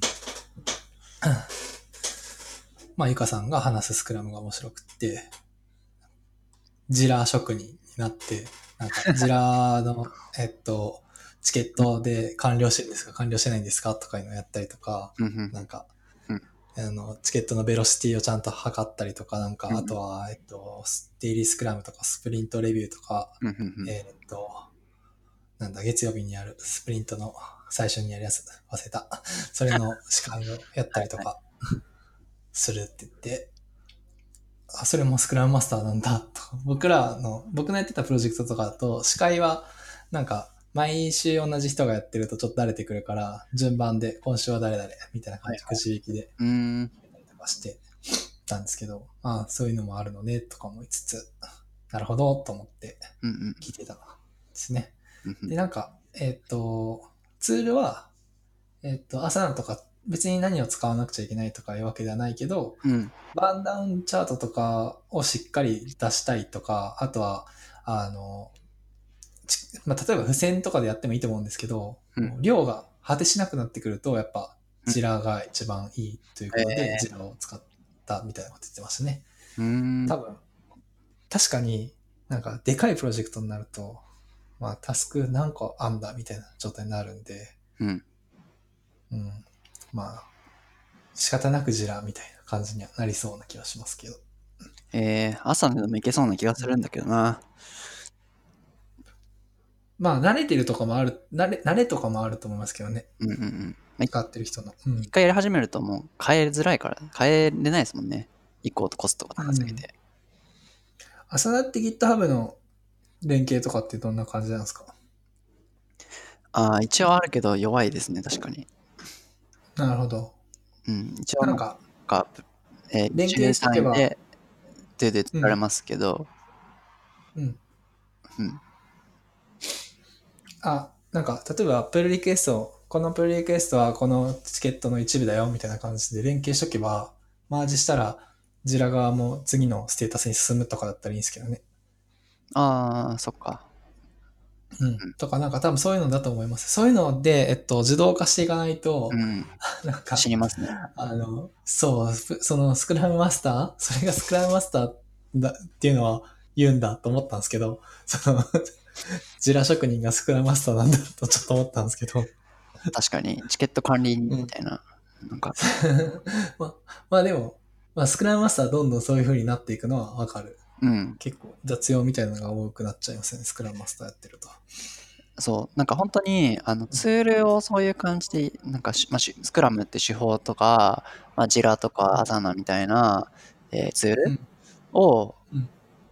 まさにこう、使える人がちゃんといないと、管理する人がちゃんといないと、ま、全くワークしなくて、むしろストレスになって、何なんだっていう風になりがちだなっていうふうに個人的に思ってはいて、で、うんそうなってくると、本当に今言った雑務、雑務っていう言い方はちょっとおかしいですけど、本当に、あの、終わらせてくれてれば全然終わりでいいんだけども、ちゃんと確認しないといけなかったりするじゃないですか。これチケット終わってんの終わってないのみたいな。うんで、そういうのはちゃんとは全体を、全貌を把握している人とか、で、それをやってる人、うん、が、うん。っていうのがスクラムマスターの役目に入ってくるとすると、そこでコードを書くっていうのと、それを合わせて両方、まあ、コード書かなくてもいいけど、技術が分かって、なんかその、なんていうのかな、本当に進捗管理とか、チケットの管理みたいなことを、す意外とそこまでのスキル、技術分かってなくても、そこだけをやる領域っていうのはすごいたくさんあるから、確かにゆかさんみみたいに、あの、うん技術がそこまで分からなくて、分からなくて、エンジニア職としてじゃなくても、普通にあり得るなっていうふうに、むしろそっちの方がいいなっていうふうに話聞いてて思いましたね。あの、人がいるなら。うん。なんか、スクラムマスターサポートみたいな。なんかう、ん責任までを、スクラムマスターって多分ある、あの、責任も負わなくちゃいけないけど、うんうんうん。そういうその、なんだろう、手が出せないところをやる人みたいなのもまあ必要ですよね。うんうんうん結構、確かにエンジニアには手を動かしてほしいからって言って、うんその P、プロジェクト、プロダクトマネージャーみたいな人がそういうことをやる役回りになることは多い気がしますね。うんうんうん。うん。なんか、そうなんですね。なんかその、プロジェクト管理ツールとか手法を取り入れたときに、なんか最近思うのが、あの、朝の話は、あそのツールそを使ってない人、ツールの使い方が分かってない人。う、そう、ツールの、は、まあ、あんまり、ツールの使い方じゃないか。えっ、と、つ、どういうふうに、その、回していけば回るかっていうのが分かってない人が、ツールを使いこなそうと思ってもちょっと難しいっていう話。そうです、そうです。あの、どっちもあるんですけど、意外と当たり前にこれを一回使い始めると理解していることが、あの、慣れてない人だと、あの、あ、そもそもそこを理解していないとできないよねっていうところに気づかなくなるケースがいろいろ多くて、例えばなんですけど、To-Do リストは何かっていうことそのプロジェクト管理チケットとか To-Do リストって基本的には何をやるかといつやるかと,、えー、と誰がやるかがあるのが僕は To-Do だと思ってるんですけどなんかそういうのがなんていうのかな概念としてもう少しもうちょっと勉強できる体制があった方がいいんじゃないかなっていうふうに最近思っているという感じですね。なんかスクラムとかそれの前に、うん、To-Do リストについてもうちょっと勉強をする機会が与えないといけないのかなっていうふうにちょっと思っておるといううんうん。のを最近感じております。To-Do リスト、スクラムとかよりも、うん、その手前にある、そう。まあ、開発現場に、えっとこういたら強制的にそれをやっていく中で学べることではあるんですけどもたまにそれを使う人とか、えっと1プロジェクトだけそれに関わってくるみたいな。エンジニアだとまあうん長期においてそれはあのまあイシューとか慣れ親しんでいるいるからいいんだけれどもそうじゃないえっと人たちをがそれを見て理解できるとかそのプロジェクトだけに参加するみたいな時に、あ、じゃあこれ使ってやるからって言いが、やってるからとか言いがちなんですけど、うん。もう、えっ、と、もちろんいつ誰が何をっていうのは仕事してて当たり前に意識しがちなんだけど、それが To-Do リストなんだよっていうことが紐づいてない人が多かったりとか、あと、うん、To-Do をどうさばけばいいかを理解してない人が多いかなっていう、多いっていうか、あの学学んだりしないといけないなっていうふうに思っているっていう。つ伝わります？うん。例えば、さばくっていうとわかんないな。さばく方法？例えば、えっと、例えばですけど、僕がさばく方法って何かなと思ったときに、はえっと、絵っていうタスクがあります。うん。ってなったときに、自分は何をしなくちゃいけないのかうん。ってなったら、うん。えっと、例えば要件定義うん。だとして、うん。でもそもそもやりたいことは自分発案じゃない場合に、うん。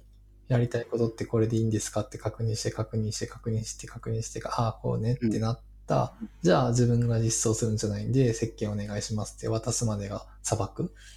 例えば。うんと、それも、そう、一個そう。それは、to-do をそもそも分解しないといけないよねっていうことを理解していない場合に発生しますよね。うん、なんかそうなった時に、なんかすごい大きいタスクがあって、僕は要件定義までやったんで、あとよろしくって言って、そのまま to do を渡しちゃうみた感じ？そうそう。あの、うんもらった立場の人が、あの、それを分解をしなくていいと思っているとか、そういううんうんなんか当たり前、慣れてくると当たり前になってくることなんですけど、えーうんでその後にいつやるかを決めないといけないじゃないですか。自分がやる部分がどこなのかっていう、まず分解する作業があって、それをいつやるのかとか、で、自分だけじゃできないのだったら誰にじゃあ振るのかみたいなのを分解して、えー、と順番に入れていかないといけないですね。うん、で、通常、まあ、ツールとかで、僕が杉さんに対して、えっ、と、この機能を実装してください。A っていう機能を実装してください。って言った場合に、うんまず inbox みたいなところに入ってくるはずなんですよね。大体のツール。未読とか。でそもそも inbox とか、その未読をどういうふうに扱っていいか分かってないみたいな人が多分いるんですよね。意味わかります？うんと、普通は inbox を、まあ、普通っていうか GTD とかだと、 inbox で2分以内にできるんだったらやりましょうみたいな。そうそうそう。で、あの、まあ、できないんだったら分割しましょうそうそう。やつですね。うん。っていう、そこの部分が、だから GTD なのかな、僕が勉強した方がいいって言ってることは。のかもしれないけど、えっ、と、うん。割とそれを管理する人が知らず知らずに GTD を求めがちっていう問題ですよね。あ相手に対して。うん。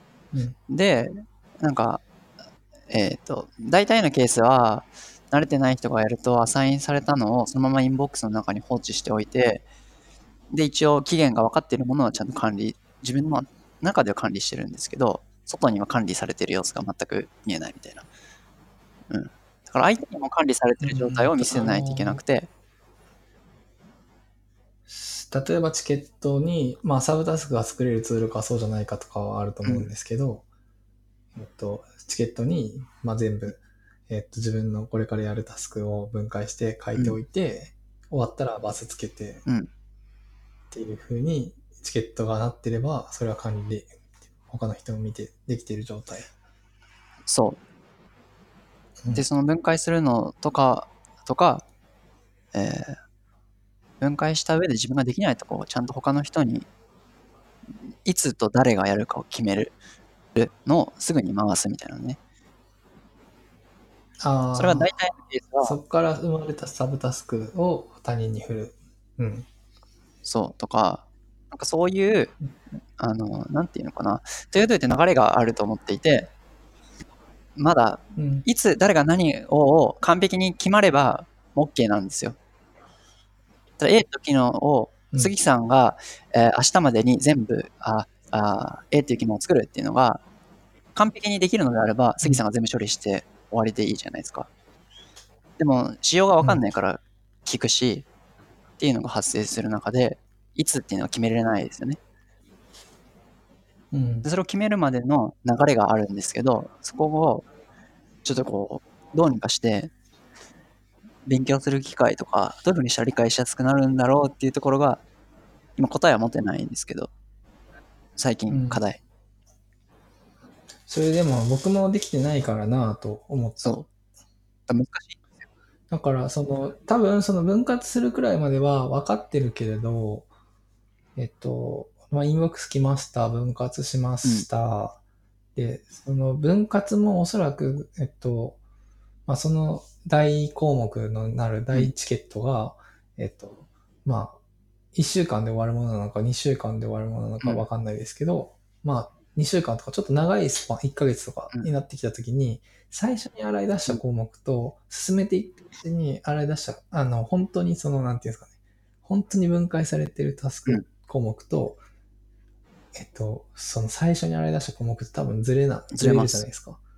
その辺、その辺の修正とかをどのタイミングで、まあ、やるのかみたいなのとかも結構仕事をしながらだったりとかすると、まあ難しかったりもするから、まあ多分 GTD の世界だったら日時レビューと週次レビューと月次レビューとかがあるので、そのタイミングでやると思うんですけど、なかなかなんかそういうのもね、なんか、うん、まあやれ、やれてないなと 思いました。まあやるようにはしてるんだけど。個人だと、まあそれで OK だなって個人的に思いつつ、そのチームとか誰かと何かをデータを管理するってなった時に、えーとちゃんと責任を持って、ここで言うとゆかさんみたいなチケットを管理する役目の人がいないと、もうなんか、 todo が更新されずに、これは果たして終わってんのか終わってないのかすら分からなくなってきて崩壊するみたいな。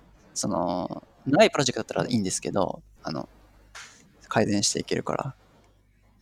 短いプロジェクトでそれを、あむやみやたらに To Do をやると、ストレスだけがたまるって、むしろデメリットが多いよっていうのを、こう、うん感じる。そうですね。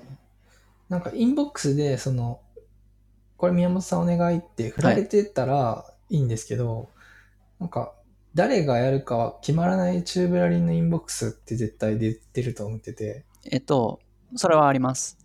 なので、で僕それ、それが一番嫌いなんえっとですよね、。それはなんか、解決方法としては、あの、一個ルールが僕の中ではあって、えーっと、前会社でやってた時は、何もチューブラリンのやつは基本的になくすっていうのが前提なんですけど、じゃあこれ誰やるのっていうのはちょっと話し合わなきゃいけないやつとか、すぐに決められないものとかあるじゃないですか。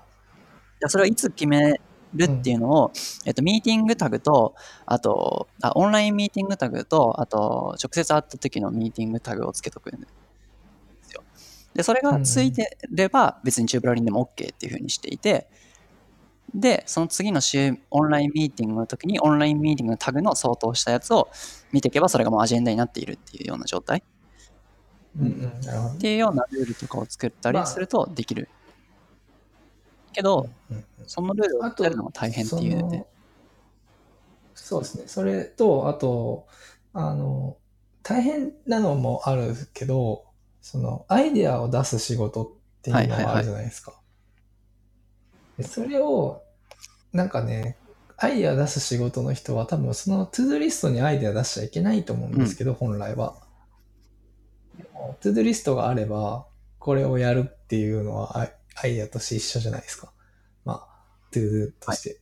アイデアも ToDo。やるかやらないか決まってないことも、まあ、その、やらないこともっていう選択肢をすることも ToDo だからっていうので、ガーって入れちゃうんですよね、割と。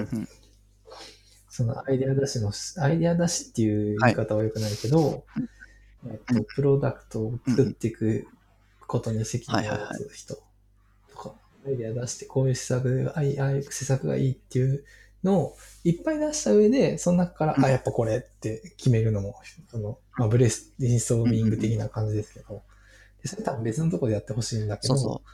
本当は別のとこでやるのがベスト。でもそこに混じってくるんですよ、どうしても。あ、これやっといた方がいいのかもな、みたいなの。うん。なんかここ、えっ、と、もう少しアニメーションつけといた方がいいかも、みたいな。思いついて、うんうん実装しながら。で、入れといて、くってことはあるんですけど、それも、えっ、と、うん2週間っていうふうに決めておいて、で、2週間後にそいつを消すか、どこかでやるかを決めるかを、決めるタイミングを作っていくんですね。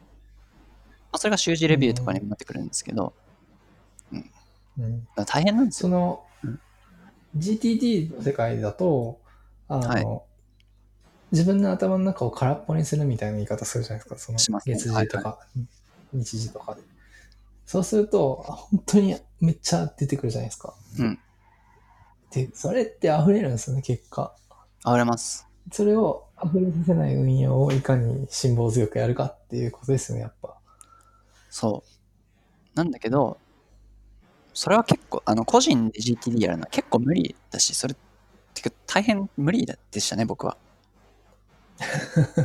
だ僕個人では日本 ToDo リスト協会会長の無理だし。そう、日本 ToDo リスト協会長は、個人での GTD は諦めましたね。うん。あれは 向き、不向き不向きがあるんですけど、やっぱりなんかこう、うん朝起きて、だらっとしたい日もあるじゃないですか。で朝起きて、あ、今日は波がいいって言って、今すぐ海に行か行かなきゃいけない時もあるじゃないですか。うん子供が熱出てたらそれを行かないといけないから、うんっていう中で、そんなにね、綺麗にね、時間を確保できるのは人生、稀ですよね。うん。だから。もう決まった枠っていうのをある程度作って、その中でそれをつく、その枠をさらに作るっていうのはちょっといいとは思うんですけど、1日仕事を、まあ、最低でも3時間しようみたいな、そのうちの30分までそれに当てるみたいな考え方だったらいいんですけど、個人だとね、なかなか、うん、人生にその箱を作るのは難しいですね。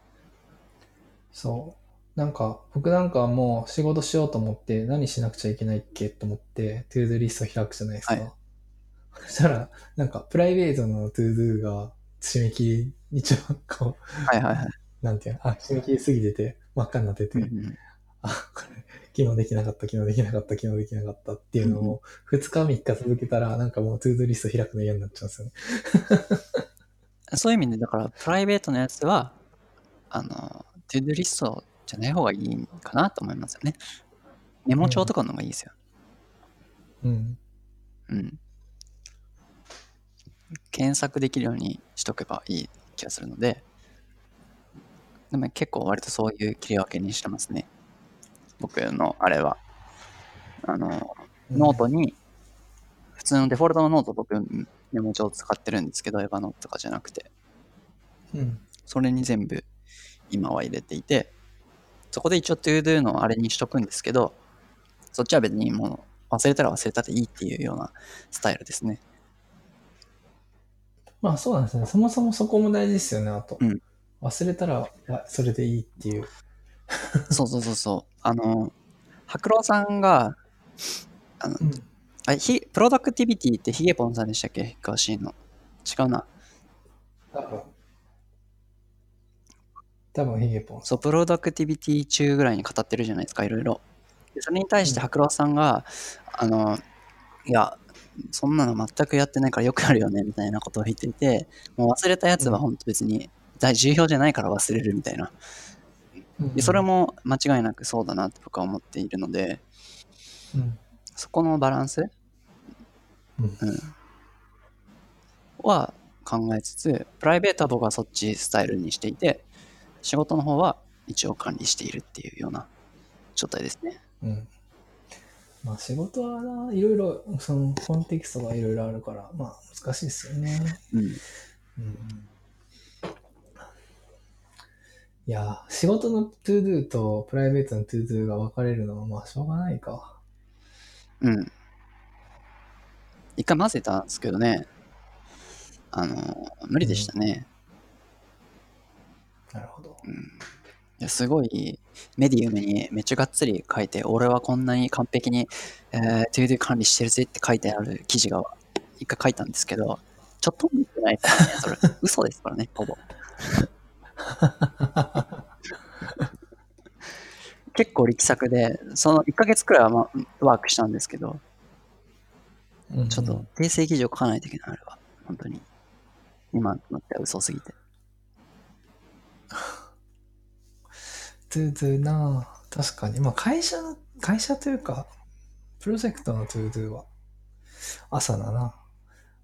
あとは、その見る習慣みたいなのも大事で、僕みたいな働き方してると、これは Asana で、これは何、 Backlog で、これは、えっと、なんだっけ、 Redmine、Redmine は今使ってないけど、なんか、これは Trello で、うん。みたいな。これは GitHub で、みたいな。もう超大量にありすぎて嫌になっちゃいますね。それは1個に集約しないときつくないですか？あの、えっ、と、集約っていうのは、うんえっ、と、today に入ったやつをちゃんと自分の today に入れるみたいなワークフローですね。うん。まあ、なので、まあ、あれですよね。見ないっていうことになりますよね。そうそうそう。うん。だから、僕は自分の to-do リストを持っているって感じですね。うん。になっちゃってますね、今は。そう、なので、そこが本当にまさに外部の人とある一定のプロジェクトやるときにツールを使ってくださいって言うけど、杉さんの、えっ、と、何？レッドマイン上では何も杉さん働いてねえじゃんっていう話になってるじゃないですか。と手元のデータは動いているけど、そうそうそうだからその状態が良くないから、うん、安易にそれをなんかこう、使ってっていうのは良くないんじゃないっていう。で、ちゃんと使うなら、えーゆかさんみたいに、このデータどうですかってこう言われたらさすがにこう見見るじゃないですか。だからそういう役目が必要だよねっていうふうにちょっと思うわけですよね。管理する。うんスクラムマスターとかじゃなくて。うん。まあでも、まあやりよ、やってんのは、それぞれ進進捗の報告みたいなのをやっていいるから、まあ、そこ、 ToDo 上ではね、まあ、 ToDo リストは使えてないですけど、まあ、一応やってはいるけど、って感じですね。それはそれぞれの仕事で。あ、そうそうそう。それでいいんじゃないって僕は思うんですよね。あ、あそうなんですか？でも、トゥードゥリストは使いこなせてないですよ。僕は中途半端に使うぐらいだったら使わない方がいいんじゃないっていうところですね。そのチームの中であーどう使うかをちゃんとこう決められてないとか管理する人がいないのであれば使わない方がいいんじゃないという。そう。多分、宮本さんの ToDo の使い方は結構、エクス、エクストリームな気が。その GTD 寄りなので、その、来たらタスク分割してみたいな話になっちゃうんで。うん、そう。多分世の中のイシューとかチケットとかっていうのはもっと軽く切られてて、あとは好きにしてっていう。で、その進捗は多分共有しなくちゃいけない義務を負ってるということすらも知らないかも、みんなって。でもそうすると、マネジメントができないってことですよね。そう。であれば、そのツールじゃなくてよくねって思うわけです、僕は。なるほど。しま、ま、なんか、週一のミーティングとかで、その、30分とかのやつで補ったりする。例えば、スクラムとかだと、うん毎朝、うん、補ったりしますけどね、その。あ補うのは補うので、しないといけないし、しないとワークしないんですけど、うん。なんていうんですかね。そのルールが明確じゃないまま動いているケースっていうのがうん、使われているケースっていうのがあるんですよ。うんだからそれで確認をして、ねちゃんとダウンしていけばいいんですよ、それを。ああ、ダウンもしないのか。なるほど、ね。ダダウンというか、さっきのチューブラリン状態のやつが、え、これなんなんなのみたいなのが、そのミーティングでちゃんと整理していけばいいんですよ。とか、うん。うんそういう、まあ、どこを整理しなきゃいけないのは、プロジェクトによって違うし、あるんですけど、うんそれがふわっとしたまま入っているものとか、誰がやるかわからないままってものがあると、あの、この人は、まあ、ちょっとブレスト的にメモ的に使っているし、この人はちゃんと進捗を管理するとか、やり取りするために、えープロジェクトツールを使おうとしているし、みたいなのが、ズレがあるとうまくいかないので、でお互いが、こう、使い方として間違っているから、であれば、それぞれがやって、そういうツールはない方がいいんじゃないかなっていうのが僕、ない方がというよりは、もっとシンプルなやつでいいんじゃないかなって思ってはいる。うんうん。朝菜とかサナはもうってことですね全くいらない。うん。うん全くいらない、まあ、本当にただの ToDo というか、メモ帳として使うみたいなのだったらいいですけどね。ToDo のメモ帳みたいな。ああ、そういう意味で言うと、僕はそれでいい派だな。そう。で、それをちゃんと ToDo のメモ帳ですよっていうのを共有しとかないと、無駄になんかこう、アサインとか、えータグとかを使いたい人は使いたがっちゃうので、うん。ズレが生じるってことですね。うん。自分の ToDo はもうちょっと細かく管理したいけど、チームではもうちょっとざっくりでいいなっていう感じだな。それこそ看板がいいです、看板。うん。看板1個でいい。そうそうそうそう。うんなんか本当にそれを、まあ僕はどちらかというと管理したくなっちゃうタイプなので、これどこまでやってるか。どこまでやってるかっていうよりも、タグっていう機能があったらタグ使いたくねみたいな思っちゃうんです。わかります？なるほどそう。だから、うん、そういうのがなければ僕は気にならないから、タグない ToDo 管理。なさそう、今時？アサインとかがないみたいな。アサインくらいはいるかもしれないけど、アサインはいるかな？あと期限とか？期限はなくていいんじゃないかなって思う。期限は確かにな、もう期限切れてるのが浮いてるとすげえ気持ち悪いんですよ、僕は。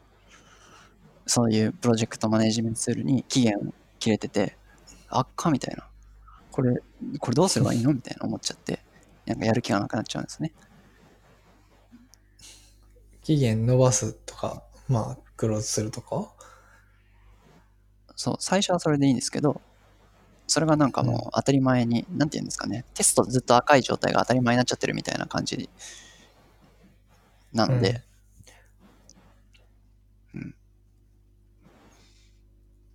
まあでも、そもそもあれですよね、ToDo 的にその、2週間で終わらないようなタスクとか作っちゃいけないですよね、ToDo リストで。うん、それはさっき言ったメモ帳として使うのか、管理するので使うのかによって違うんですよね。メモ帳であれば別にいいんじゃないかなというふうにも思うし。タスクリストだったらダメな気がする。うんなんかチケット管理と ToDo 管理はまあ違うのかなっていうのをちょっと思いました。ああ、確かに。そういう意味でいくと僕が話してるのはチケット管理なのかもしれないですね。うん。だけど、宮本さんはチケット管理から ToDo 管理をこううまくこう連携させるのが朝のとかではできるから、それが好きなんですよね。うん。え、チケットと ToDo って何が違うんですか？チケットはだから、その、なんだろうな。GitHub のイシューみたいなやつで、うん。これができないからこれしたい。ああ、そうですか。っていうやつ。うんいつまでにはまあ決められる、入れられるし、まあどっちでも入れなくてもいいけどっていう。チケットと ToDo の区別が僕の中であんまりついてないかもしれないですね。そういう意味だと。ToDo はもっと僕の中では細かいイメージです。ああ。そういうことか。なんか、例えば一つの機能を実装するってなった時に、えっと、データベースの設計をして、URL の設計をして、えっとビューを作って、で、他の機能と連携するような状態でちゃんと動いて、っていうのを、この細かく切っていくのは、なんか僕の中ではうんうん ToDo。あなるほど、なるほど。ということは、おそらく僕の意識の中で、僕は ToDo とチケットがほぼ同意だった、同義だったんですよ。うん。うんで結局 ToDo を分解していかないといけないよねっていうのが、で分解できるってなったのが多分チケット。なんていうんですか、大きいのがチケットですね。何やりたいとか。うん、そうっす。で、何やりたいも僕は ToDo に全部入れちゃうので、基本的には。うん。で、それで分解しようねっていう話だし、分解した先もさらに分解しなきゃいけないこともまあ結構あるので、うん。うん。ある。なので、まあそういう意味で、でも、チケットっていう意味で僕は ToDo っていうのを話してたのかもしれないです。今気づきました。ん？チケットって意味で ToDo を話してて、チケットはまあ分割しなきゃいけないことありますよね、普通に。うんで、でも個人のタスクに落ちるときは多分チケットってまたさらに分解される気がするんですよね。そうですね。なんか D、なんか、ユーザーを増やしたいみたいな。ユーザー数を増やしたいみたいなチケットが切られるんですよね、たまに。いやいや、みたいな。何するか分からんやん、みたいな。で、ユーザー増やすために、えっ、と、なんか会員、なんだろう、獲得のための広告を打つっていうのと、か会員登録してくれたらこういう特典がつくみたいな施策になって、ようやく、あ、オッケーオッケー実装できるっていう風になって、でも、じゃあ広告出稿画面っていうのがないよね、そもそもってなったら広告出稿画面を作るっていうチケットが切られるんですけど、その後はエンジニアが自分でちゃんとやってって感じですね、僕は。うん。なんかそのバランスで、じゃあその、ここ出稿画面のじゃあ UI 誰が作るのっていう話になるじゃないですか。うんうん。エンジニア丸ごと振られたとしても、いや、これデザイナーいるよねみたいになった時に、じゃあそれは誰が振るのかっていう話になって、一回戻してデザイナーさんに分割して振るっていうことが発生しますよね。はいはい。あそうりそう。で、それが僕は、こう、ToDo のアサナとか使っていたら、そこのコメント上で、そこでコミュニケーションを取るっていうのが共通理解のもと、あれば、そこでそのままデザイナーさんにアサインして、上司にも報告が、そのなんていうかな、管理者にも報告ができるっていう流れが僕はベストだとは思っては、あ、救急車が。そう。とは思っているんですけど、それは結構むずすぎるから、無理だねっていう。無理だねっていうか。なんか、そのアサアサナに多分チームが最適化してればいいけど、そうそうそうそうん。それ、なんだろうな、メリットある時もあるし、ない時もあるよねっていうイメージですね。う。うんだから、まあ、そこの意識をちゃんとあの前提条件としてこれはこのために使えますよっていうのを要は話し合っとかないと、話し合っとかないといけないというか明文化するとかわかんないけど前提をこのツールは何なのかこの手法は何のためにやっているのかみたいなこと前提を意外と意識されないことが多いなと思ったというのが感じですね、今日の。なるほどです。はい。僕結構あれなんですよね。ToDo 管理、自分のやつはいいんですけど、電子でも。もう、チームの管理はもう本当あの、なんか、守らない人多すぎるんで、付箋が一番最強だと思ってます。あ、そうそうそう。か守んないからみんな。だから、そうどうせ守んないんでしょって言って。だから守らせる、なんかその、ね、用務員のおばちゃんみたいな人がいるんですよ。でもまあ、無理じゃないですか。その、ゆかさんがやってくれればいいけど、よかさん雇えないし。そうそう。だから、そこの、あの人っていうのはエンジニアじゃなくても、そのルールを理解して管理する人っていうのは確かにありだなっていうふうにはとても。ああ、という確かに。うん。うんそう、めんどくさいから、そもそもやんないっていうそうそうそう。逆っすね、僕は。その、なんていうのかな。その、いろいろな機能があるとみんな使って、使える人と使えない人が出てきちゃうから、もう、紙とペンっていう最そ強のうそうそうそう。何もできないツールを導入するっていう。で要はアサインも期限もないわけじゃないですか。紙と。まあ、書けば書け書けるけど、アラートとか出ないし。そうそう、アラートとかでねだ。から、本当にそういうことだと思うんですよね。使えないなら使わない方がいいよっていう。太めのペンにします、しかも。細かいこと書けないんで、太めですけなるほそう。やべえ、すげえ長くなっちゃいましたね。うん。まあ、適当に切ります。い、や、でも今、チャプター機能あるし、頑張りましょありがとうございます。はい。う。いいっす。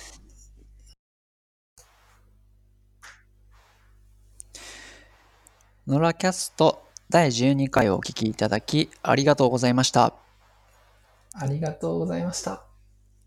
ご意見、ご感想がありましたら、Twitter のハッシュタグ、シャープ、ノラキャスト、NORA キャスト、NORA、CAST ノラキャスト、ハッシュタグのやつです。または、ノラキャスト、アンダーバーに DM リプライなどお待ちしております。時刻は？時刻は17時ぴったりです。というわけでですね、今日はもう日が暮れちゃってますね。もう寒いですね。あ、これ終わりの挨拶だった？えー本日のエピソードのショーノートは、えー https. スラスラノラキャスト JP12 にアップしておりますので、気になる内容があった方はチェックしてみてください。最後までお聞きいただきましてありがとうございました。ありがとうございました。それでは、またね。これは、寺田さんに怒られるやつだな。ノラキャストを怪我すな、つって。